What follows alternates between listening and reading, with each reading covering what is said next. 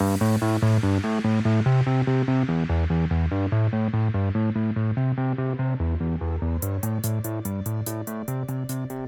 und herzlich willkommen bei den Pin-Up Dogs im März 2022. Ich glaube, wir haben 2022, bin mir nicht so ganz sicher, aber es müsste schon so sein. Ich bin Johannes. Ich bin Torben.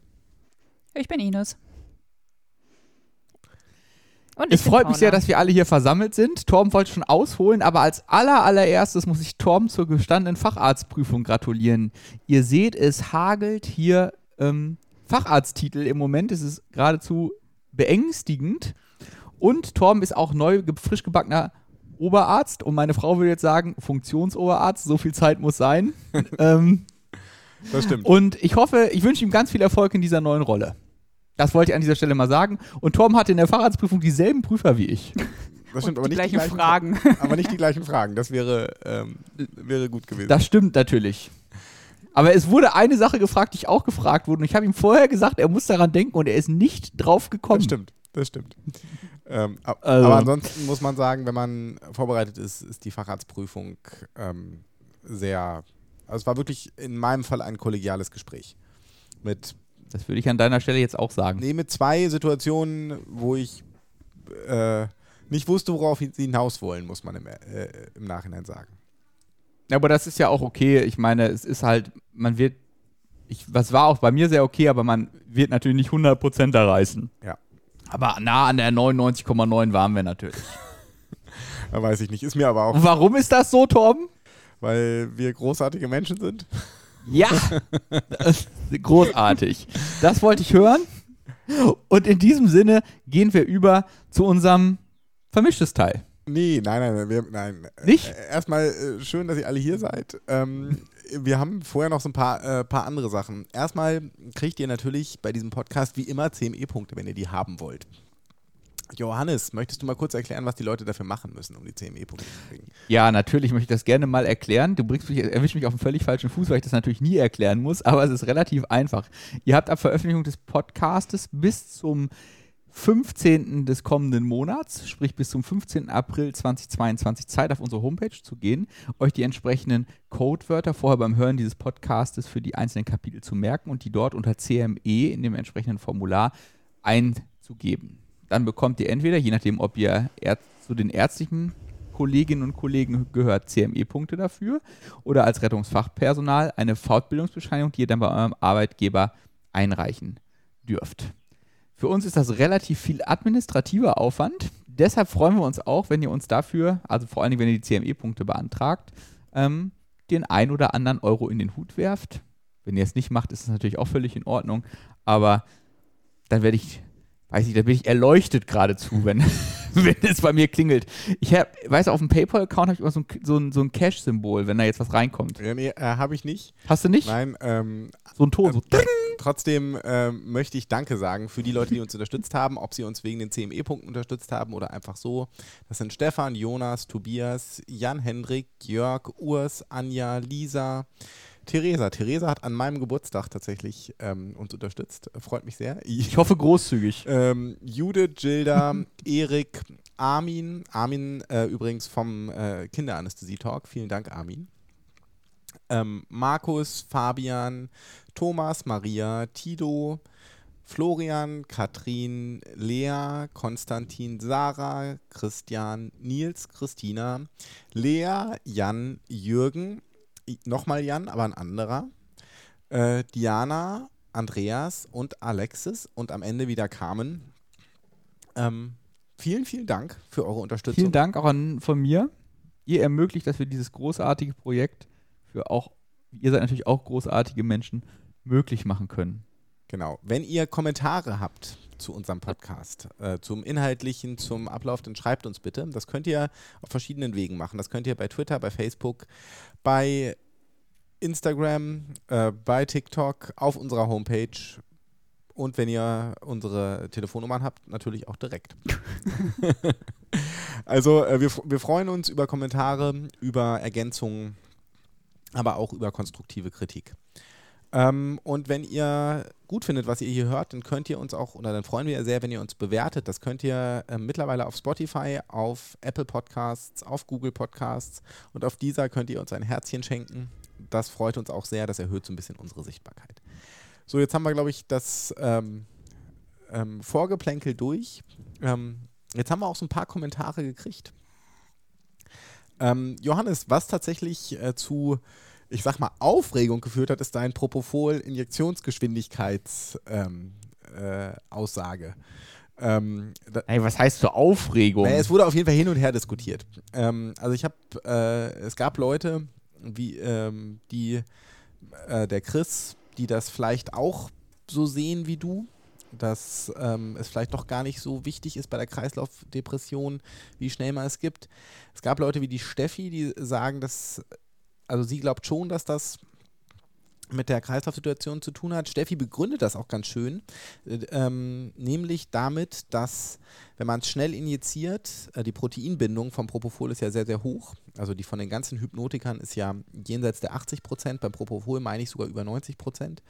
97 Prozent. Ähm, wenn man das Propofol schnell gibt, dann wird quasi von dem Blutteil, in dem man es reingibt, die äh, Proteinbindung überschritten und dadurch hat man mehr freies und freies heißt auch mehr wirksames Propofol und dadurch ist dann, sowohl, äh, ist dann auch die Kreislaufdepression ähm, stärker. Das ist Steffis Erklärung dazu.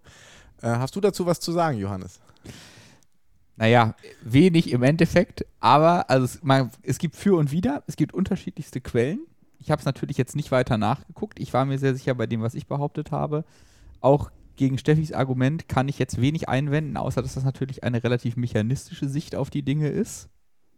Ich habe auch keine kein besseres Modell habe, um das jetzt zu widerlegen.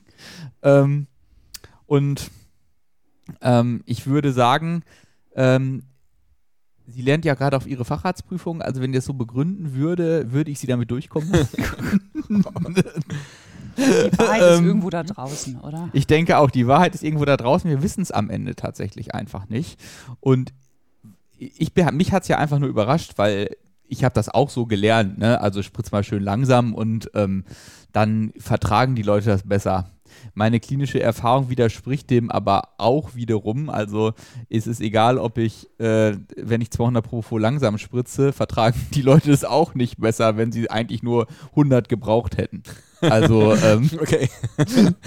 ähm, ähm, also, wenn, wenn du es doppelt so hoch dosierst, dann ist es egal, in welcher Geschwindigkeit. Nein, also, ich glaube, das Wichtige ist ja, dass man halt, halt einfach mega oft viel, viel weniger genau. braucht, als man Genau, das dachte, ist das Entscheidende. Das ist auch, glaube ich, das, was man mit viel oder mit Berufserfahrung erst lernt, ne? dass man nicht äh, 0,5 Fenta oder 25 äh, Mikrogramm Sufenta spritzen muss, um dann trotzdem noch 2 Milligramm pro Kilogramm Körpergewicht Propofol beim 90-jährigen Schenkelhals also so wie es im Buch steht quasi, sondern dass man dann auch dem Opiat Zeit gibt und dann braucht man viel, viel weniger, was Paula gesagt hat dann funktioniert das auch. Ja. Unabhängig davon, ob man schnell spritzt oder langsam spritzt. Also ich bin bei Steffi, aber äh, so müssen wir uns ja auch gar nicht einig sein. Ähm, ich denke, ob das jetzt das langsame Spritzen einfach nur dazu führt, dass ich weniger nehme, weil es einfach mehr Zeit hat zu wirken, oder äh, ich habe das Gefühl, die Patienten sind dabei stabiler. Aber ja, es ist, es ist auch am Ende, ähm, findet euren eigenen Weg. Und Johannes hat sicherlich recht, man braucht am Ende einfach weniger, als man häufig denkt. Das hat Paula war die erste damit. Ich habe das nur unterstützt. Ah, okay. äh, mir hat noch Markus geschrieben, um mal von diesem unsäglichen Thema wegzukommen. ähm, Markus, ähm, da ging es um den ZVK. Ich habe ja eine Studie über die, äh, den supraklavikulären Zugang äh, des Subklavier-ZVKs äh, vorgestellt im letzten Podcast. Und ähm, aus den Unis Hannover und Erlangen gibt es eine Studie zur Beatmung bei der Subclavia ZVK-Anlage. Und äh, was daran ganz witzig ist, dass ich zu dieser äh, zu diesem Patientenklientel wahrscheinlich selbst so drei bis fünf Leute randomisiert habe, weil ich zu der Zeit, als diese Studie lief, ähm, in Hannover ähm, auch in diesen Seelen eingesetzt war. Ähm, und äh, es geht um die Pneurate, ob besser mit Beatmung oder besser ohne Beatmung. Ähm, und da wurde festgestellt, dass ohne Beatmung die Pneurate geringer ist als mit Beatmung. Ähm, die Studie packe ich in die Show Notes, äh, dass ihr das nochmal nachlesen könnt. Vielen Dank, Markus, für deinen Kommentar. Ähm, ich hatte die Studie so nicht mehr auf dem, äh, auf dem Schirm. Was man natürlich so ein bisschen einschränkend zu der Studie sagen muss, ist, dass ähm, das alles, äh, zumindest in Hannover, ohne Sono war. Ähm, mit Sono relativiert sich das Ergebnis der Studie natürlich auch so ein bisschen, äh, würde ich sagen. Und ich glaube, Markus ja. sieht das genauso. Ja. Ich denke auch, also äh, heutzutage ohne Sono zu stechen. Ich hatte letztens eine längere Diskussion auch mit einem jüngeren Kollegen darüber.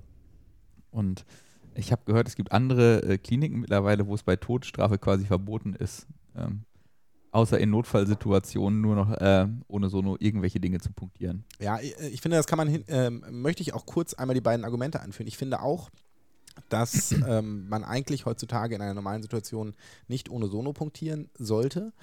Es hat aber einen großen Nachteil, wenn man das tut. Man kann es nämlich dann irgendwann nicht mehr nach der Landmarkentechnik. Und, ähm, und ich glaube, ja, genau dass das, das, zum Beispiel im Schockraum ein Problem sein kann. Oder ein Nachteil sein kann. Ich nenne das die dann sogenannte, wenn Landmarke nicht kann, macht die sogenannte Fächertechnik. oh aber auch Fächer kann man vielleicht gut können.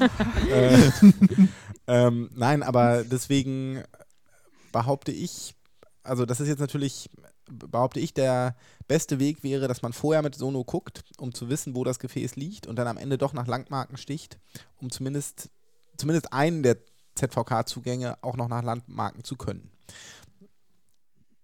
Ja. Hm. Ja, wie gesagt, ich versuche nur Argumente auszutauschen. Ja, ich kenne ja die Argumente. Wir haben das ja schon häufiger diskutiert, deshalb äh, mein Standpunkt dazu kennst du auch. Ja. ähm, Sabine hat noch geschrieben, die bedankt sich bei Dana für den Delir-Rechner. Ähm, und äh, das wollte ich nur mal wiedergeben, das ist sehr gut angekommen, der Delir-Rechner. Ähm, und dann gab es einen Kommentar zu innere Werte. Ich möchte ihn trotzdem hier er, ähm, erwähnen, weil ich finde, der ist für alle, die aus dem notfallmedizinischen ANS-Bereich kommen, genauso wichtig. Ich habe im Januar in innere Werte ähm, so Tipps und Tricks zur ähm, Entnahme von Blutkulturen vor, äh, vorgestellt.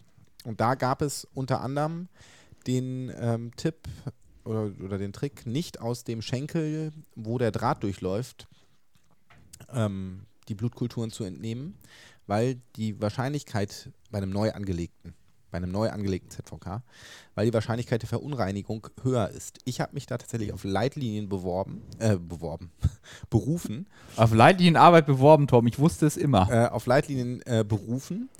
ähm, dann gab es auf Twitter die Diskussion, ob das irgendwelche Evidenz dazu gibt. Ich habe sie nicht selbst gefunden, aber Ben hat sie gefunden. Es gibt nämlich tatsächlich Evidenz dazu, dass die Verunreinigungsrate ähm, signifikant höher ist, wenn man den Schenkel mit dem Draht nimmt, als wenn man einfach einen anderen nimmt.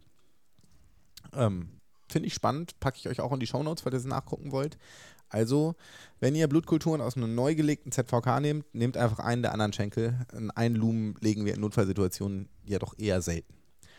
Und dann brauche, also ein Lumen ZVKs ist ja sowieso so ein Ding, ne? also, das triggert mich auch hart an. Ja, ja, das liegt aber an den Indikationen, wann wir ZVKs brauchen, Johannes. Ja, du hast ja wieder recht, aber trotzdem. Wenn du ZVK. Wenn so ein Patient dann doch auf die Intensivstation muss und er hat einen Leinblumen-ZVK. Wenn du ZVKs brauchst zur Chemo, dann ist ein Einlumen aber vielleicht das Richtige. Brauche ich aber ja nicht. Du nicht, aber es gibt vielleicht Leute, die das brauchen. naja, und auch für IV-Antibiose auf Normalstation gibt es vielleicht schon Dümmeres als ein Einlumen-ZVK. Ja, ja, ein intraoceanen Zugang. ihr, ihr, seht, hier ist Stimmung drin heute. Jo Johannes ist in seinem letzten, äh, vor seinem letzten Nachtdienst. so richtig heiß. In entsprechender Laune. Ich wiederum mhm. äh, war den ganzen Tag in der Sonne und sitze jetzt mit einem Bier vorm Rechner und freue mich. Ähm, hier ist viel Potenzial. Ähm, ja. Als allerletztes äh, haben wir äh, im letzten Podcast über ähm, Monitoring von DOAX geredet, äh, im Rahmen von, nee, im Januar war das mit Ines. Und das war, vor, genau, vor, vorletzten Monat. Da, dazu gab es zwei Kommentare. Ähm, ganz, genau. also ganz, ganz zauberhafte Kommentare, über die ich mich sehr, wirklich sehr gefreut habe. Ähm, einerseits schreibt Carsten, dass ich ja gar nichts über die Lyse schreibe unter, unter DOAC-Therapie, weil bei ihm das natürlich im Haus auch gemacht wird. Und er schreibt ähm, sein Schema sozusagen drin, ähm, nach welchen Abständen sozusagen lysiert werden kann, was was, äh, wie das Vorgehen sozusagen bei ihm im Hause ist.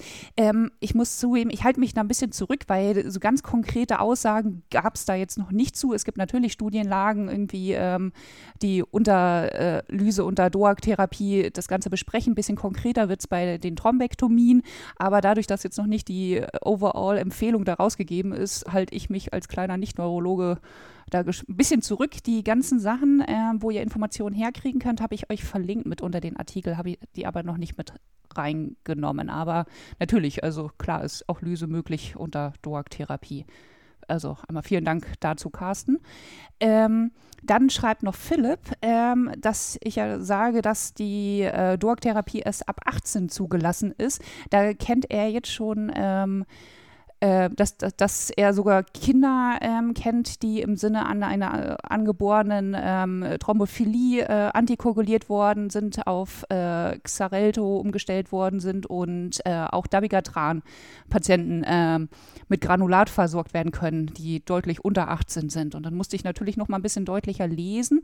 Ähm, und es stimmt halt erstmal bei Edoxaban und Apixaban, die sind erstmal nur äh, ab 18 zugelassen. Ähm, bei Pradaxa gibt es ein Granulat für, für Kinder unter zwölf Jahren, damit man es ein bisschen besser dosieren kann als die Tabletten. Und ähm, die EMA hat jetzt auch das Xarelto zugelassen, also das Rivaroxaban, ähm, für klein, kleine Kinder, auch mit einem Granulat, was jetzt hergestellt wird. Da habe ich euch diese Zulassungsgeschichten, einerseits die Zulassungsstudie aus dem Lancet mal mit verlinkt und das aktualisiert und auch so die B-Farben-Empfehlung dazu, sozusagen in welcher Dosierung das gegeben werden kann. Und die FDA war da schon ein bisschen schneller, die hat es im Dezember 2021 schon zugelassen und ähm, habe da noch so einen kleinen Unterpunkt im System ja, mit dazugefügt. Also vielen Dank, Carsten und Philipp, also für eure wirklich grandiosen Kommentare. Danke dazu. Ich freue mich immer über die ganzen Kommentare, die wir bekommen. Und ähm, Tom, ich weiß nicht, warum du jetzt so grinst. nein, nein, nein. ähm, absolut, ich auch. Und ähm, das ist ganz toll. Vielen, vielen Dank. Oh, Entschuldigung, Paula. Ähm, ich habe im Januar einen sehr coolen Kommentar von Timo bekommen zu dem Paper zum Hängetrauma, das ich vorgestellt habe. Und zwar äh, weist er nochmal darauf hin, dass es von den deutschen gesetzlichen Unfallversicherungen eine sehr coole ähm, Erste-Hilfe-Anleitung gibt fürs Hängetrauma. Die haben wir äh, dann auch noch in den Show Notes verlinkt. Und er sagt, dass in seinen Augen ein wichtiger Punkt für die empfohlene Flachlagerung ist, dass es, wenn der Patient reanimationspflichtig wäre, nicht zu einer Verzögerung von Reha-Maßnahmen kommt. Und ähm, er sagt auch noch, dass man die Zeit bis zur Bewusstlosigkeit sehr gut durch die Aktivierung der Muskelpumpe ähm, ver äh, verlängern kann. Zum Beispiel dadurch, dass man sich ähm, als Patient, der da im Seil hängt, in eine Seilschlinge stellt oder mit seinen Beinen wackelt. Und er sagt, der Rettungsdienst könnte Patienten, die äh, noch bei Bewusstsein sind, ja gut dazu auffordern, das zu tun. Das fand ich auf jeden Fall noch einen wichtigen Hinweis. Ähm, und er sagt, dass ähm, arbeitsmedizinisch ein ähm, Ort, wo Hängetraumen häufig auftreten können, das Theater ist. Das war mir auch absolut nicht bewusst, dass ähm, Theater scheinbar für, sowohl für Stürze aus großer Höhe als auch für Hängetraumen prädestiniert ja, Grüße, sind. Grüße äh, ans Theater gehen für mich an Basti von Innere Werte. Ähm, die Muskelpumpe erinnert mich so ein bisschen an die jungen äh, Chirurginnen äh, und Chirurgen im OP, äh, wo man dann als Anästhesist immer schön be äh, beobachten kann, wie die meistens vielleicht auf ihrer Trittstufe oder auf dem Boden hin und her trappeln, ähm, um ihre Muskelpumpe zu aktivieren bei längeren OPs. Bei mir sieht man das aber auch, wenn ich den Kopf so von rechts nach links wiege, dann versuche ich die Muskelpumpe zu aktivieren, um die Blutung sozusagen suprathorakal aufrechtzuerhalten. Ja. Nachts um drei im Saal. Ja, da bin ich Gott sei Dank selten, aber äh, mor mor auch morgens um neun. also. Ja, viel, ja, wie Johannes schon gesagt hat, vielen Dank für eure Kommentare. Schreibt uns gerne, wir freuen uns wirklich ähm, und ähm, versuchen das auch hier einzubauen. Hallo liebe FinUp-Docs, hier ist Daniel. Bei Twitter bin ich als Doc E-Mail bekannt. Ich bin Arzt in Wern im südlichen Münsterland und wollte eine kleine Ergänzung zu dem Februar-Podcast erwähnten Studie zum möglichen Überlebensvorteil nach Alkoholkonsum bei kardialen Arrest nachreichen. Das klingt ja irgendwie merkwürdig, dass man durch das Zuführen einer Noxe einen Vorteil haben soll. Und wieso das so ist, dafür gibt es eine mögliche Erklärung. Es gibt nämlich immer wieder Studien, die einen Überlebensvorteil zeigen, zum Beispiel für Raucherinnen und Raucher mit Covid, für ein besseres Überleben oder eben auch diesen, äh, diese zuletzt vorgestellte Studie. Ähm, das ist in der Literatur als das sogenannte Smokers Paradox bekannt, also das Raucherparadoxon. Und das geht zurück auf mehrere Studien, die gewisse Vorteile für Raucherinnen und Raucher zeigten, zum Beispiel beim Überleben eines Herzinfarkts. Diese Studien haben alle gemeinsam, dass sie Observations-, also Beobachtungsstudien sind. Und das ist ein Problem. Ähm, dem zur Grunde liegt eine Verzerrung, die man Residual Confounding nennt, also eine Verzerrung, die immer dann entsteht, wenn man nicht ausreichende Informationen über die Störfaktoren hat oder ähm, diese falsch kategorisiert werden. Das klingt kompliziert, aber ähm, praktisch ist es gar nicht so sehr schwierig. Bei genauer Betrachtung sieht man bei diesen Studien nämlich immer, dass nicht eigentlich, wie dargestellt, zwei Gesamtpopulationen gegeneinander verglichen werden, sondern eine Teilpopulation mit einer Gesamtpopulation. Beispiel. Ähm, wenn eine Studie 100 Raucherinnen und Raucher mit 100 Nichtraucherinnen und Nichtrauchern auf ihr Outcome nach einem Herzinfarkt vergleicht und die 200 hatten alle einen Herzinfarkt und sind alle jetzt in diese Studie eingeschlossen, dann sind die eigentlich rekrutiert worden aus einer größeren Gruppe. In der häuslichen Umgebung hatten wahrscheinlich viel mehr Leute einen Herzinfarkt, sowohl bei den Raucherinnen als auch bei den Nichtraucherinnen. Aber zur Gruppe der Raucherinnen, zum Beispiel zu diesen 100 Raucherinnen, gehören nämlich eigentlich nochmal, sagen wir mal 40 Raucherinnen, ähm, die eine zum Beispiel vorbestehende fortgeschrittene KHK haben und nach dem ersten Einschlag, nämlich diesem Infarkt in häuslicher Umgebung, sofort ins Flimmern gegangen sind und vor Ort verstorben sind. Übrig bleiben für die Studie also nur die 100 Raucherinnen und Raucher, die noch so gute Gefäße haben, dass sie den ersten Einschlag kompensieren. In der Kontrollgruppe der Nichtraucherinnen und Nichtraucher kommen auch die noch ins Krankenhaus beziehungsweise noch in die Studie angeschlossen, die zwar eigentlich auch schon relativ schlechte Gefäße haben, aber da sie Nichtraucherinnen und Nichtraucher sind, haben sie den ersten Einschlag noch kompensieren können. Was individuell eigentlich besser ist, dass sie Nichtraucherinnen und Nichtraucher sind, denn sonst hätten sie die Klinik beziehungsweise den Einschluss in die Studie gar nicht äh, geschafft. Für das Ergebnis der Studie ergibt das aber ein schlechteres Outcome ihrer Nichtraucherinnengruppe. Und so kommt es, dass am Ende die Rauchergruppe ein im Durchschnitt besseres Abschneiden hat als die Nichtraucherinnen und Nichtrauchergruppe. Man vergleicht also letztlich zwei ungleiche Gruppen und das ist ähm, bei dieser Alkoholintoxikationsstudie unmittelbar vor Herzinfarkt ähnlich. Ähm, man kann sich ja schon denken, dass Alkoholabusus an sich bei gesundem Menschenverstand keine gesunde Sache ist. Wieso sollten dann also mehr Menschen einen Herzinfarkt überleben, wenn sie vorher Alkohol getrunken haben? weil nicht alle mit Alkoholabusus oder mit ähm, Alkoholexzess und Herzinfarkt in die Studie eingeschlossen werden. Die richtig Kranken, nämlich mit KHK etc., die kompensieren den ersten Einschlag, sprich den Infarkt gar nicht mehr, flimmern sofort und sind tot und werden damit gar nicht in die Studie eingeschlossen. Das heißt, auch hier wieder werden eigentlich nur die Fitten mit gesunden oder mit relativ guten Gefäßen bleiben übrig ähm, und werden gegen die Gesamtgruppe der nicht alkoholisierten Patientinnen gematcht. Das sind dann auch Patientinnen dabei, die auch eine Karak haben, aber vielleicht, weil sie den Körper eben nicht noch zusätzlich durch eine weitere Noxe akut geschädigt haben, diesen ersten Einschlag noch überleben und in die Klinik kommen. Das ist immer wieder das Problem bei Observationsstudien, die halt deswegen charmant sind, weil man wie in der Studie relativ einfach mit ähm, dem Computer äh, 83.000 Patienten und Patientinnen einschließen kann. Es fehlen aber in dieser Studie wahrscheinlich ein paar hundert oder tausend Patientinnen und Patienten, die präklinisch eben bereits gestorben sind und gar nicht in die Studie eingeschlossen wurden. Da würden die Ergebnisse sicher anders aussehen. Dann ist es meistens nämlich ganz schnell vorbei mit dem Vorteil durch die schädliche Noxe. Ähm, der Erfolg solcher Studien liegt sicherlich auch in der Überraschung der Ergebnisse weil das einen ja schon verwundern lässt. Die Zuführung einer Noxe soll besseres Überleben schaffen. Das überrascht und was überrascht, das begeistert und offensichtlich unterliegen auch namhafte Journals einem solchen Risiko für Clickbaiting, also dem Ködern von Lesern und Lesern für ähm, sensationelle Neuigkeiten. Was ganz interessant in dem Zusammenhang sind äh, die Leserbriefe und Stellungnahmen. Das war so eine Reihe von Studien Anfang der 2000er Jahre, 2006 bis 2010 so im Groben. Ähm, da gab es dann immer wieder ähm, auch in, von größeren Fachgesellschaften solche Stellungnahmen zu diesem Smokers Paradox. Ähm, und da gab es viele Erklärungsversuche wie chemische Präkonditionierung und andere Dinge und eigentlich war es ein statistischer Fehler.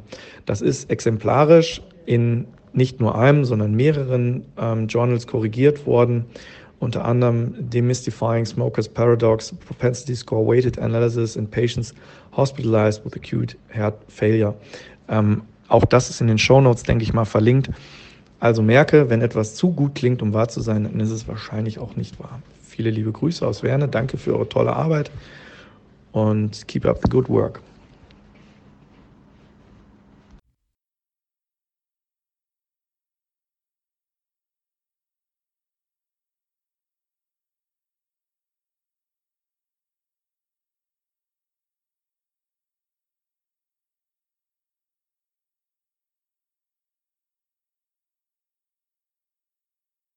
Johannes, jetzt können wir zu Vermischtes kommen.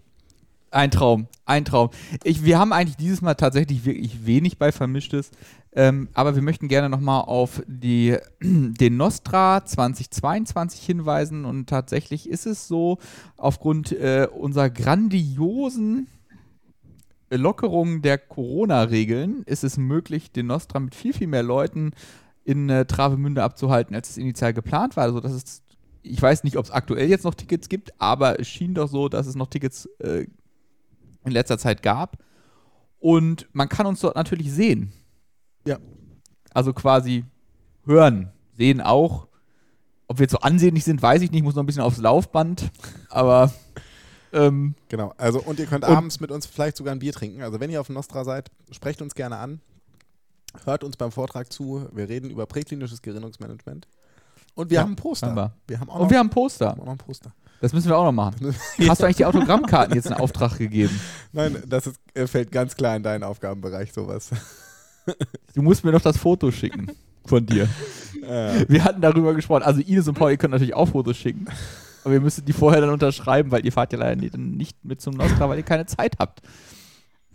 Es gibt auch Weil Menschen, wir die leider arbeiten, arbeiten genau. müssen. Ja, Hallo? irgendwer muss arbeiten. Ein gutes Team Genau. besteht aus wenigen Leuten, die das Ganze koordinieren und vielen Arbeitern. gut. Ähm, Das ist schön. Ich habe auch noch was Untervermischtes. Ähm, ich habe euch aus gegebenem Anlass nochmal diese I'm Safe Checkliste mitgebracht. Die wurde mir neulich von einer Freundin geschickt. Ähm, es geht darum, ob man sich, ob man körperlich und psychisch in der Lage ist, äh, seinen Dienst zu machen.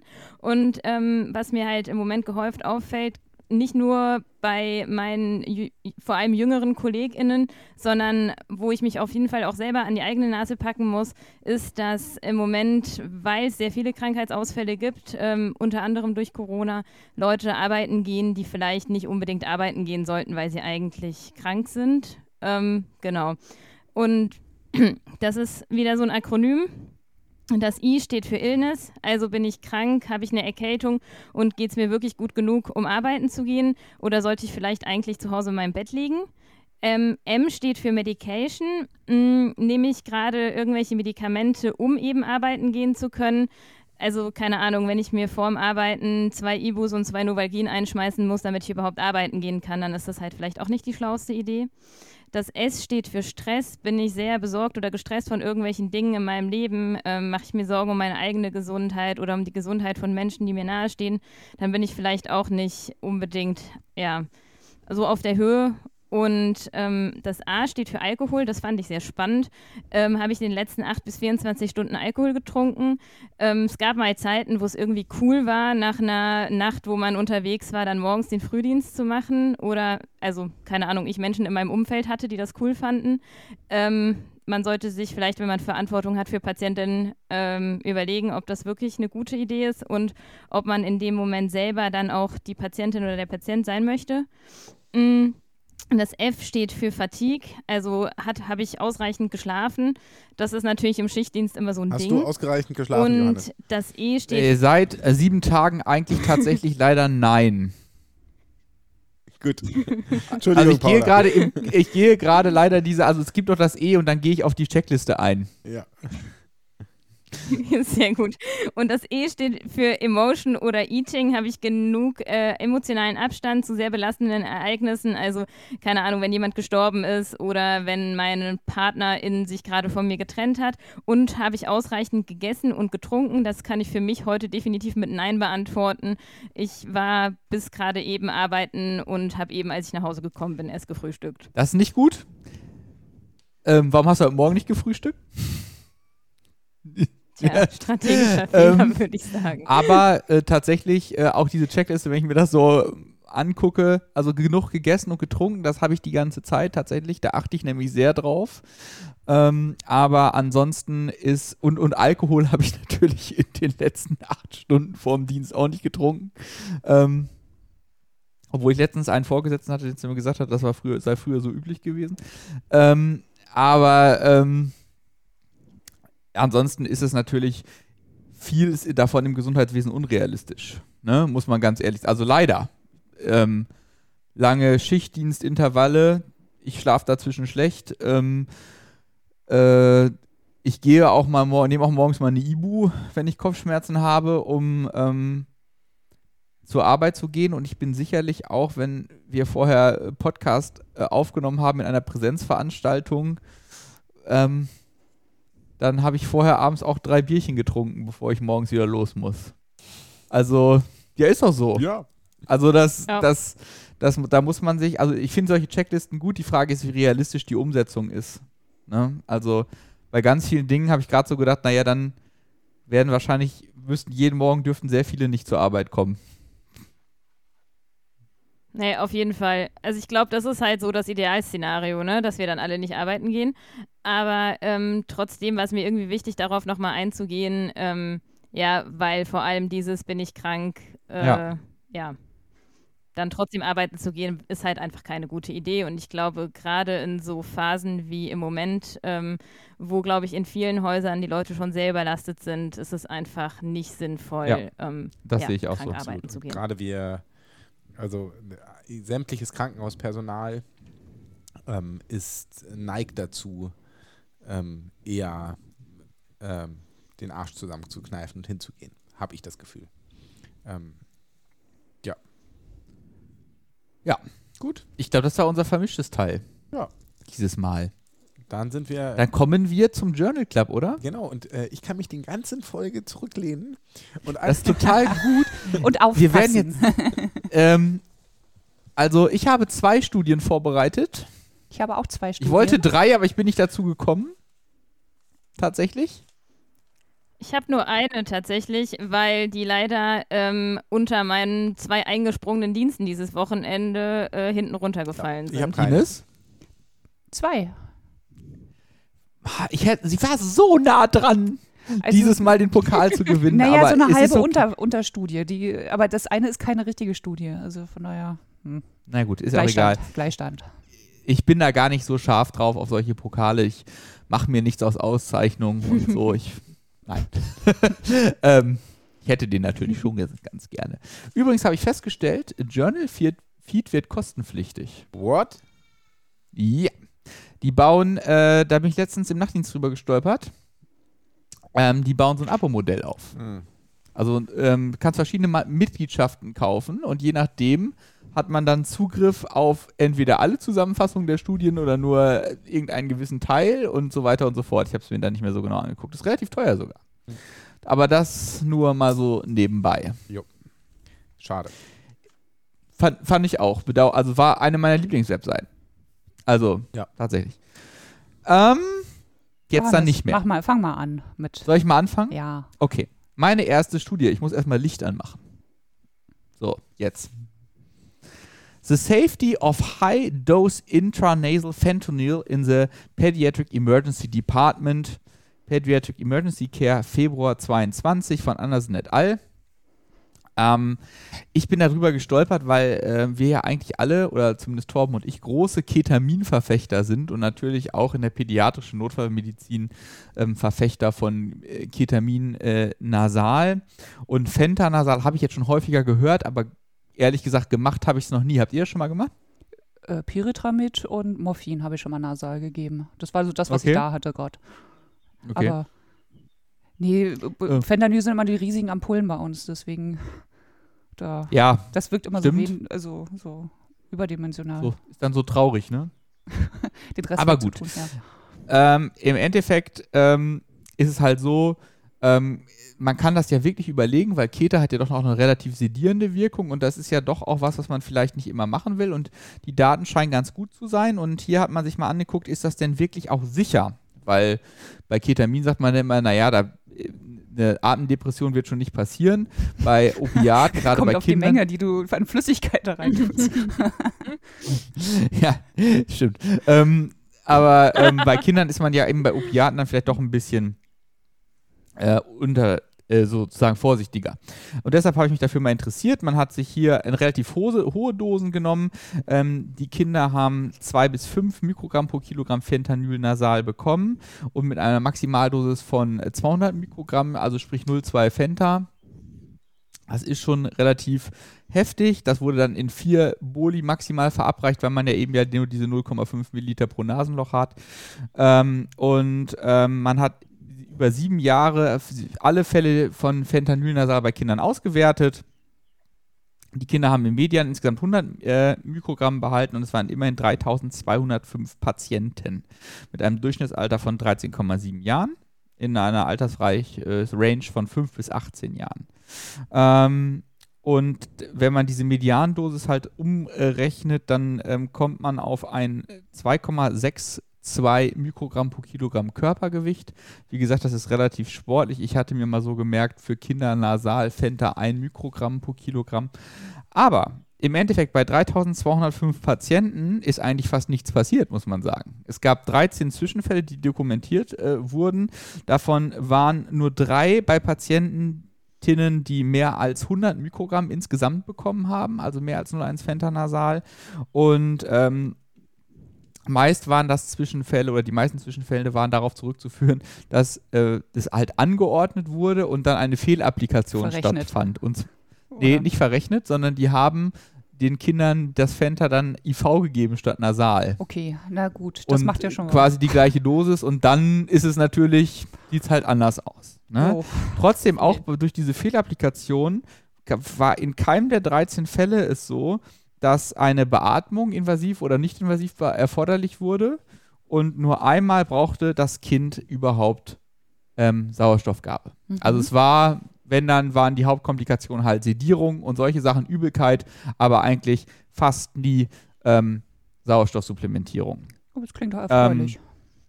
Ja, das heißt, die einzige Kritik an der Studie ist, dass man sich leider nicht damit beschäftigt. Man hat nur die Nebenwirkungen untersucht, hat nicht geschaut, wie, um wie viel hat man denn überhaupt die Schmerzen der Kinder reduziert. Das wäre ja auch nochmal spannend gewesen. War aber, glaube ich, in der Studie, Studie zweitrangig, weil äh, man ja schon deutlich höhere Dosen genommen hat, als man normalerweise so nimmt. Also man kann zusammenfassen, mit einem Mikrogramm Fenta pro äh, Kilogramm Körpergewicht bei Kindern nasal macht man sicherlich gar nichts verkehrt und auch zwei bis fünf kann man machen. es funktioniert wunderbar. Jo. Das war meine erste Studie. Super spannend. Zumal Soll ich Ja. weitermachen und Spannend. du machst, Paula, du machst die Mitte? Okay, ich Ja. habe euch mitgebracht Clinical Failure in Abscess Treatment, The Role of Ultrasound and Incision and Drainage aus Canadian Journal of ähm, Emergency Medicine im September 2021 von Melissa Golding und weitere aus Massachusetts. Ähm, das war eine Multicenter-Observationsstudie und die haben im letztendlich 609 Patienten über 18 Jahre ähm, äh, eingeschlossen, die mit einem Abszess diagnostiziert wurden und diese ganze Studie wurde über 22 Monate durchgeführt. Und dann haben die geguckt, was, äh, welche Patienten sind da wie behandelt worden und haben quasi diese ganze, also haben die 30, 30 Tage nach untersucht. Und zwar haben sie es so gemacht, die haben diese elektrische Krankenakte genommen, die stationären Aufenthaltsdokumente, Ambulanzakten, Hausarztakten, wo sie, wo sie sozusagen ähm, diese ganzen Informationen ähm, wiedergeholt haben und haben ähm, ausgeschlossen so ein paar Patienten, zum Beispiel postoperative Infektionen, ähm, Fremdkörper, Tierbisse, Zahn, Genital- und Tonsillenabszesse. Die haben es rausgenommen. Also die haben diese ganz stinknormalen Haut-Rumpfabszesse äh, haben sie drin gelassen. Und 75 Prozent von diesen Patienten wurden halt mit einer Inzision und mit der Drainage behandelt. Ähm, 55 wurden auch so behandelt, aber auch noch ähm, mit Ultraschall untersucht. Dann ähm, 14, nee Quatsch, von diesen 25, 75 Prozent, die ähm, da quasi behandelt worden. Da wurden ähm, 55 Prozent mit Ultraschall auch gleichzeitig untersucht und dann gespalten. Ähm, 14 sind nur, ähm, ähm, also sind blind, blind, inzidiert worden und trainiert und äh, 25 Prozent ähm, sind ohne alles gelaufen, also äh, weder äh, irgendwie gespalten worden noch irgendwie operiert, noch sonografiert oder ähnliches gemacht worden.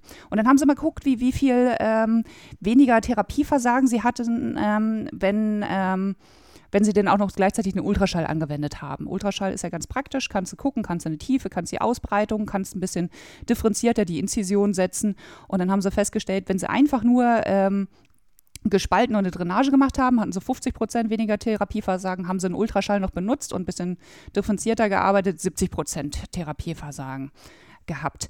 Ähm, jetzt muss man aber auch noch äh, sagen, dass die auch noch welche ausgenommen haben, von denen sie schon geplant haben, im Nachhinein zu inzidieren oder äh, quasi, die hatten einen, der war noch nicht ganz ausgebrüteten Abszess, haben sich den irgendwie sowas wie poststationär oder irgendwie in ihre Ambulanz einbestellt, haben nochmal drauf geguckt und haben den dann, dann gespalten. Irgendwie, das haben die jetzt also nicht als initiales Therapieversagen oder ähnliches gesehen. Ähm, ein paar haben sie rausgeworfen, irgendwie, weil dann auch das, also die hatten ursprünglich mal 1200 Leute gehabt mit Abszessverdacht.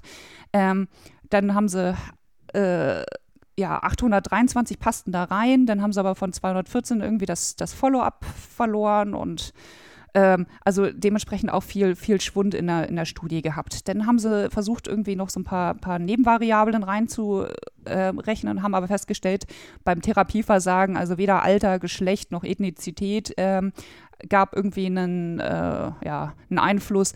Aber wenn jemand zum Beispiel sehr, sehr viele Komorbiditäten gehabt hat, dann ähm, oder recht wenig körperliche Anzeichen, also weniger induriertes Gewebe, also weniger Verhärtung oder ähnliches gehabt haben, denn ist es eher zum Therapieversagen gekommen.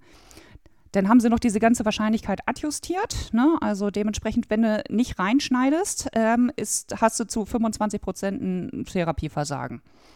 Ähm, mit reinschneiden. Ohne Ultraschall hast du 14% Therapieversagen und äh, halt, also diese adjustierte Wahrscheinlichkeit 8% bei, wenn ich Ultraschall mache und dann inzidiere. Also dann haben sie noch versucht reinzurechnen, irgendwie, ähm, was ist mit Patienten, die jetzt nur eine Antibiose gekriegt haben. Also irgendwer kommt mit einer dicken Schwellung. Ähm, und jetzt weiß eigentlich hoffentlich jeder, dass eine, die Therapie des Abszesses nicht in der Antibiose besteht, sondern man kann sich die überlegen, ob man sie vielleicht Add-on macht, aber das wirklich auch nur in den seltensten Fällen. Also Patienten mit nur Antibiose hatten doppelt so hohe Therapieversagensrisiko. Also dementsprechend, äh, das ist doch die Domäne des, des Schneidens. Aber ein Sono ist, hat sich sehr, sehr hilfreich gezeigt. Also dementsprechend ruhig mal draufhalten. Den Schallkopf hat mir auch schon mal so einige Abszesse doch den, das Ausmaß aufgedeckt, was deutlich größer gewesen ist oder halt auch verteilt an eine andere Stelle, wenn relativ viel Rötung drumherum war. Und ich hatte vorhin auch noch mal extra nachgeguckt. Irgendwie, ich hatte ja ein, ein Jahr mal ambulant gearbeitet, hatte äh, 75 Abszessoperationen äh, gehabt, sozusagen, wo auch so die infizierten Atorome mit drin gewesen bin und habe ein einziges Mal, dass ich mir erinnere, dass ich überhaupt eine Antibiose aufgeschrieben hatte von denen, die ich in der Praxis gespalten hatte. Und das war eine Patientin unter laufender Chemo mit äh, ziemlich abgefallenem Blutbild. Und das war so die einzige Indikation für mich. Und die anderen sind so weit wieder vernünftig geworden ohne Antibiose. Das nochmal als Tipp aus der Praxis.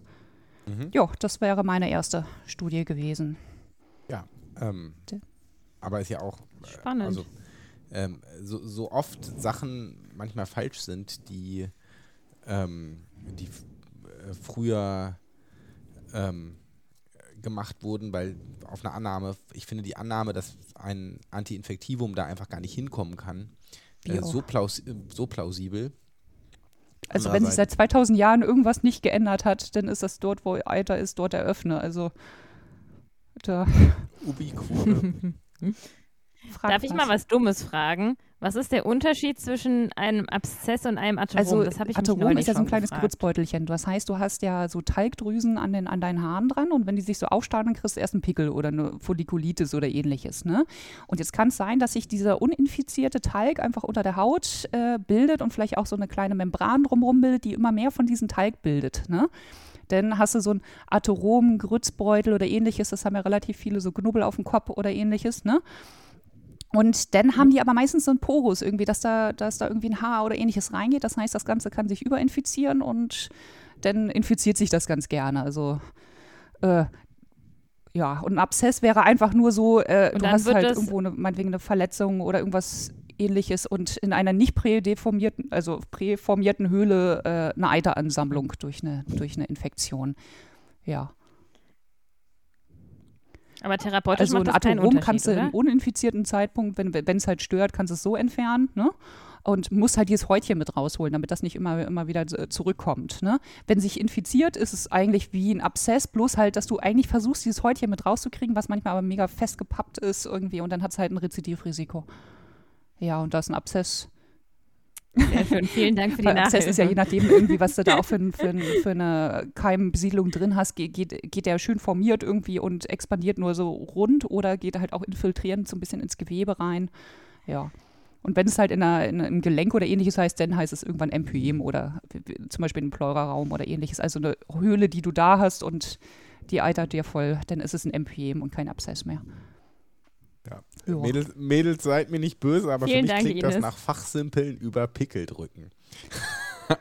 es, ist, es ist Pickeldrücken und ich empfehle immer Dr. Pimpelpopper auf TLC zu gucken für alle Leute, die das da ein bisschen mehr Spaß dran haben. naja, gut. Gut, gut Paula, äh, willst, willst du deine oder? Ja, dann würde ich weitermachen und äh, ich muss zugeben, das ist auch keine richtige Studie, sondern ein ähm, Übersichtsartikel. Aber ich fand es trotzdem spannend und ähm, wollte den vorstellen. Ähm, ihr kennt bestimmt alle diese goldenen und ja. silbernen Rettungsfolien, die die meisten Leute in ihrem Erste-Hilfe-Koffer, äh, Reiseapotheke oder weiß der Geier was drin haben. Ähm, und alle Leute fragen sich, wie sinnvoll sind diese Dinge eigentlich? Ähm, deswegen wollte ich den Artikel vorstellen. Der heißt Pre-Hospital Use of Ultra-Thin Reflective Foils und es erschien in der Wilderness and Environmental Medicine im Januar 2022. Das ist ein Artikel von Kosinski et al. Ähm, genau, wie schon gesagt, werden diese Rettungsfolien ja präklinisch in Reiseapotheken, Verbandskästen und äh, überall sonst ständig mitgeführt ein und eingesetzt. Und ähm, ihr Sinn ist, PatientInnen vor dem Auskühlen zu schützen. Ähm, und genau, dieser Artikel trägt halt einmal die Evidenz zu diesen Folien zusammen und hinterfragt äh, kritisch, wie sinnvoll die sind und ähm, geht auch nochmal so ein bisschen auf die physikalischen Eigenschaften ein, was ich ganz spannend fand. Es wird propagiert, dass diese Folien ähm, gut isolieren und laut ihrer Werbung einen Wärmeverlust um 90 Prozent reduzieren können. Das fand ich für so eine ultradünne Folie schon sehr, sehr viel. Ähm, diese Folien bestehen aus Polyethylen und sind manchmal Al Aluminium beschichtet und sind ungefähr 0,01 bis 0,015 Millimeter dick. Ähm, einmal ganz kurz zur Wiederholung äh, der Prinzipien des Wärmeverlustes, weil das äh, gleich nochmal wichtig ist. Ähm, laut dem zweiten Gesetz der Thermodynamik bewegt sich Wärme immer vom Ort der höheren zum Ort der niedrigeren Temperatur. Und Wärmeverlust von einem menschlichen Körper erfolgt über vier Mechanismen, nämlich Konvektion, ähm, Konduktion, Evaporation und Strahlung. Ähm, spannend ist hier vor allem auch die Strahlung, die keine Materie benötigt zwischen den zwei Objekten, die Wärme austauschen. Und das Ausmaß an Strahlung ist direkt proportional zur vierten Potenz der Oberflächentemperatur in Grad Kelvin. Das heißt, dass eine sehr kleine Wärme Wärmeveränderung ähm, des Körpers zu einer sehr, sehr großen Änderung der Strahlung führt. Das heißt, je wärmer der Körper ist, desto schneller kühlt er über Strahlung aus. Ähm, die Strahlung von unbedeckter Haut kann in Windstellenbedingungen ungefähr ein Viertel des Wärmeverlustes ausmachen. Diese Folien ähm, sind durch ihre Beschichtung reflektierend. Das heißt, sie re reflektieren vom, die vom Körper abgestrahlte Wärme zurück zum Körper und verhindern so den Wärmeverlust. Aber eine 90-prozentige Reduktion des Wärmeverlustes durch die Folie ist laut diesem Übersichtsartikel nur unter dieser hypothetischen Annahme mö möglich, ähm, dass es keine anderen Faktoren von Wärmeverlust gibt als die Strahlung. Das Problem ist auch, dass wenn diese Folie direkt auf dem Körper aufliegt, dass sie sehr schnell die Körpertemperatur annimmt ähm, und dann durch Strahlung ja selber Wärme abgibt. Damit ist der, äh, dieser Effekt von dieser Folie dahin. Ähm, Außerdem funktionieren diese Folien sehr gut als Dampfsperre. Ähm, das heißt, man packt die quasi über die Klamotten oder über eine normale Decke drüber. Und ähm, dadurch, dass die ja wasserundurchlässig sind, verhindern sie ähm, die Wärmeabgabe durch Verdunstung. Sie können, genau, sie können den Wärmeverlust durch Konduktion verhindern, aber nicht durch Konvektion. Nein, das ist Quatsch. Ich habe Quatsch aufgeschrieben. Sie können den Wärmeverlust durch Konduktion nicht verhindern, genau, weil sie nämlich ähm, ja direkt auf der Haut aufliegen und wenn der Patient dann auf dem kalten Boden auf der Folie liegt, dann kann man sich gut vorstellen, dass das halt nicht funktioniert. Ähm, das funktioniert nur, wenn ähm, man Isolationsschichten hat mit Luftpolster, also zum Beispiel eine Daunenjacke. Und ähm, je mehr Luftpolster da dazwischen ist, äh, desto besser isoliert das. Das, ist ne, das kennt ja jeder, der schon mal eine Daunenjacke anhatte, äh, kann sich das vorstellen, dieses Phänomen. Ähm, dadurch, dass sie winddicht sind, bieten sie einen guten Schutz vor Konvektion. Genau. Ähm, die, dieser Artikel schlussfolgert, dass die Folie alleine aufgrund dieser Prinzipien, die da besprochen wurden, ähm, wenig hilfreich ist als ähm, ja, Kälteschutz. Allerdings ähm, ist sie halt gut geeignet als Dampfsperre, als Wind- und ähm, auch als Strahlungsschutz.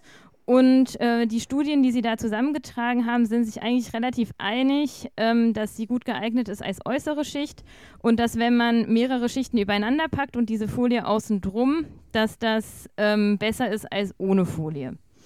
Und dann gibt es noch einen Mythos, dem sie da auf den Grund gegangen sind. Das ist dieser Mythos Gold to Cold, also dass die goldene Seite nach außen muss. Ähm, es gibt mehrere Studien, die das untersucht haben und es gibt keinen Unterschied zwischen den reflektierenden Eigenschaften der beiden Seiten dieser Folie. Das heißt, es ist komplett egal, welche Seite man nach außen und welche Seite man nach innen dreht. Sp spannend. Ähm, ich genau. kann so ein bisschen aus eigener Erfahrung was dazu sagen. Ich hatte eine Zeit, wo äh, meine Frau und ich relativ regelmäßig ähm, äh, so Matschläufe gemacht haben. Also äh, wie auch immer die heißen. Tough Mudder. Tough Mudder, äh, Strongman oder wie auch immer. Und Strongman, das ist nicht genderkonform. Äh, aber so hieß der, so hieß der Lauf. Äh, oder heißt der, glaube ich, immer noch. Ähm, ist aber auch vollkommen egal. Da, da, ah, ah, da, können wir politisch nicht dran teilnehmen. Ähm, und auf jeden Fall äh, war das, äh, hat man danach häufig auch gefroren. Also wenn man dann fertig war mit dem Laufen, während des Laufens eher selten. Und da haben die auch meistens diese Wärmedecken verteilt. Und allein den Wind, das hat, wenn man zumindest selbst vom Körper her warm war, wenn man geschwitzt hat, hat das ordentlich was gebracht, dass es den Wind abgehalten hat und so diese Dampfsperre. Mhm. Wenn da natürlich jemand am Boden liegt äh, und bewusstlos ist, dann ähm, wird es wahrscheinlich nicht klappen. Ja. Ja. Gut. So ist das. Johannes, du bist wieder dran. Ja. Ich mache gerne weiter. Vielen Dank, Tom, dass du aufpasst bei zwei Studien, dass ich jetzt wieder dran bin. Meine nächste Studie von Chang et al. Academic Emergency Medicine 20, Januar 22 war es, glaube ich. Um, Pre-Hospital Airway Management for Out-of-Hospital Cardiac Arrest, a nationwide multicenter study from the COCAC Registry. Um, und zwar, es beschäftigt uns mal wieder, äh, macht invasive Atemwegssicherung während der Re Reanimation Sinn? Ähm, ist das oder schadet es dem Patienten, verbessert es Outcome? Ich weiß, das Thema hat ungefähr so ein Bart wie der Weihnachtsmann, aber ähm, nichtsdestotrotz scheint man sich immer wieder gerne damit zu beschäftigen, so auch in diesem Fall. Hier geht es darum, ähm, invasives Atemwegsmanagement wurde in der Studie als Endotrachealtubus und tatsächlich auch supraglottischer Atemweg bezeichnet. Ähm, also quasi unser Standard hier äh, in, im deutschen Rettungsdienst ähm, bei nicht Reanimation durch äh, Rettungsfachpersonal versus Beutelmaskenbeatmung. Was hat man gemacht? Es war wieder mal retrospektiv gut, das haben solche Studien so an sich. Man hat ähm, eine koreanische Datenbank äh, ausgewertet, deshalb auch COCAG. Das Co steht für Korea. Ähm, und da waren 9616 Erwachsenen äh, Reanimationen drin mit einem Herz-Kreislauf-Stillstand aus internistischer Ursache. Also nur die hat man sich angeschaut. Äh, von diesen 9616 Reanimationen gab es ein Advanced Airway Management, sprich also endotracheale Intubation oder supraglottische Atemwegsicherung in 6232 Fällen, also grob zwei Drittel, und in einem Drittel, nämlich in 3354 Fällen, gab es nur eine Beutelmaskenbeatmung.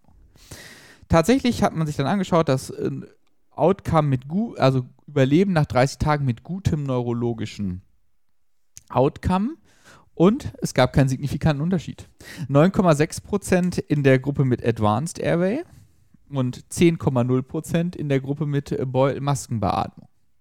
Über Trends und so darf ich ja nicht reden. Deshalb lasse ich das an dieser Stelle. Torben freut sich schon wieder innerlich. Diebisch. Ich sehe ihm das an. Er schmunzelt. Ähm, wenn man jetzt aber ähm, nur ähm, in Endotrachealtubus ähm, gegen die Beutelmaskenbeatmung auswertet und die supraglottische Atemwegshilfe aus der Analyse rausschmeißt, dann kommt ein signifikanter Überlebens- oder besseres Outcome sozusagen raus für die endotracheale Intubation. Also da scheint es einen Vorteil zu geben. Oder gibt es einen Vorteil? Nicht scheint, Entschuldigung. Und äh, ein, kein Vorteil für den supraglottischen Atemweg, wenn man supraglottischen Atemweg gegen Beutelmaskenventilation ähm, auswertet. Okay. Ähm, na, jetzt kann man das Ganze kritisieren. Das ist eine Studie halt aus Korea. Es ähm, gibt ganz viele andere Studien, die auch gut gemacht sind, die auch groß sind, die ähm, eine Überlegenheit äh, nachweisen für supraglottischen Atemweg oder Beutelmaskenbeatmung äh, gegenüber der endotrachealen Intubation. Das kann man aus dieser Studie halt nicht rauslesen, weil man supraglottisch und äh, endotracheal in eine Gruppe geschmissen hat. Und ähm, ich bleibe dabei, ähm, die endotracheale Intubation sollte nur von geübtem äh, Personal durchgeführt werden, in dieser Maßnahme geschult und routiniert, weil man sonst sicher allein aufgrund des Zeitverlustes keinen ähm, Überlebensvorteil für den Patienten generiert. Das ist am Ende aber meine persönliche Meinung, natürlich. Nicht das Fazit der Studienautoren. Ich möchte das ausdrücklich kennzeichnen. Ja, aber ähm, ich habe dem nichts hinzuzufügen. Das dachte ich mir. ja. Dann mache ich weiter, würde ich sagen. Ja. Ähm, äh, ich habe euch was mitgebracht, das äh, heißt Frankly, we don't give a damn. Äh, nee, we do give a damn. Improving Patient Outcomes with Swearing aus Archives of Physiotherapy aus März 2022. Erst habe ich gedacht, es wäre eine Studie, aber es ist eine äh, wissenschaftliche Physiotherapie, die quasi die bekannten Studien ähm, zu ähm, äh, Fluchen und Schimpfen in der, ich sag mal so, Therapie oder ähnliches zusammenfassen und da so ein bisschen die Aspekte sozusagen rauskommen. Eine kleine Studie davon will ich euch auch noch einmal vorstellen. Also ich möchte dementsprechend kurz alle einmal abfragen, flucht ihr auf der Arbeit laut? Dauernd. Definitiv. Du? Vor allem, wenn die Technik nicht Oh ja. funktioniert, habe ich Ja. gesagt. Das hat, Ich rede auch regelmäßig mit meinem Narkosegerät. Äh, das haben die hier nämlich auch einmal äh, geguckt. Ungefähr 50 Prozent der Befragten gaben zu, ähm, dass sie manchmal oder oft fluchen. Und ähm, Worte ähm, können ja die Art und Weise, wie so ein Patientinnen uns äh, denken, fühlen oder auch sich verhalten oder ähnliches, natürlich sehr, sehr viel beeinflussen. Und ähm, Fluchen hat ein deutliches Potenzial, Ergebnisse, Outcomes äh, für Patienten einerseits zu, verbessern, äh, zu verbessern, aber auch zu verschlechtern. Fangen wir erstmal mit diesen Verschlechtern an. Und zwar hat ein ähm, bereits 1901 ein Herr Patrick festgestellt, dass Schimpfworte vor allem durch Soldaten, Matrosen, Arbeiter, ungebildete Menschen und Kriminelle benutzt werden. Zu welchen zählt ihr euch jetzt dazu? Ich bin mir nicht so ganz sicher. Also es galt eigentlich Eindeutig als kriminell. Ja. Na gut, auf jeden Fall hat, haben äh, Robbins und andere haben dann rausgefunden, dass eine, Gru eine Gruppe von Frauen mit rheumatoider Arthritis und Brustkrebs das äh, Fluchen ähm, zur äh, Verschlechterung der depressiven Symptome führte. Die, also die hatten eher so ein negatives Outcome. Aber dann schwingt diese, diese Arbeit etwas um und sagt auch, ähm, wenn du, ähm, es, es gab Untersuchungen, wenn du deine Hand in ähm, Eiswasser hältst denn, und währenddessen lautstark fluchen kannst, dann kannst du 40 Sekunden da länger diesen, diesen Eisschmerzreiz sozusagen aushalten. Äh, als, als andere, die nicht fluchen und das so ganz gnädig ertragen müssen. Also da wurde noch drauf, äh, ja, äh, äh, quer verwiesen. Dann noch ähm, zum Beispiel, es gibt ja diese, diese äh, Gr- Griffkraft-Testgeräte. Die funktionieren auch deutlich besser, also deutliche Leistungssteigerung, ähm, wenn man währenddessen halt die, alle drei Sekunden ein Fluchwort von sich geben kann. Jetzt hat man sich überlegt, ähm, wie funktioniert das eigentlich? Warum bist du denn kräftiger, wenn du währenddessen schimpfst und fluchen darfst? Ähm, erstmal würde man ja so ein bisschen Sympathikotonus oder ähnliches vermuten, aber man findet keine messbaren kardiovaskulären Effekte durch Fluchen. Also weder eine Herzfrequenzanstieg noch irgendwie andere Hautdurchblutung oder Hautleitkraft. Ähm, Blutdruck oder ähnliches steigt auch nicht durch alleiniges Fluchen an. Also es ist aber sehr, sehr wichtig, also wenn, so am besten kleine, prägnante Worte zu nehmen, wie zum Beispiel das S-Wort oder das F-Wort. Ähm, die sind sehr, sehr geeignet, wenn du dir selber ein, ein Schimpfwort selbst erfindest oder irgendwie äh, das nicht so gut klingt oder ähm, ähnliches, dann funktioniert das nicht mehr so ganz gut. Also die hatten da so verschiedene, ähm, wenn du zum Beispiel Fouch oder Tritzpipe oder ähnliches sagst, was gar kein richtiges Wort ist, dann funktioniert das nicht mehr, weil es auch, selbst wenn es geflucht ausgesprochen wird, nicht mehr diesen Effekt hat. Und das kann man halt nehmen, irgendwie zum Beispiel um in der Physiotherapie mit dem Patienten sozusagen bessere Ergebnisse zu erzielen, ne, weil der deutlich leistungsstärker ist. Aber man muss halt sich das Patientenklientel da auch so ein bisschen aussuchen. Also, ähm, also wenn du Leute hast, Leute hast, die eh privat schon sehr viel fluchen oder gerade in, in, in, diesen Kontext gut reinpassen, dann funktioniert das gut. Ne? Ähm, eine Studie hatte ich einmal rausgesucht, da fehlen mir aber leider so ein bisschen weiter die Daten. Also ging irgendwie, äh, also selbst ein käuflich äh, zu erwerbendes Paper war nicht mehr auffindbar.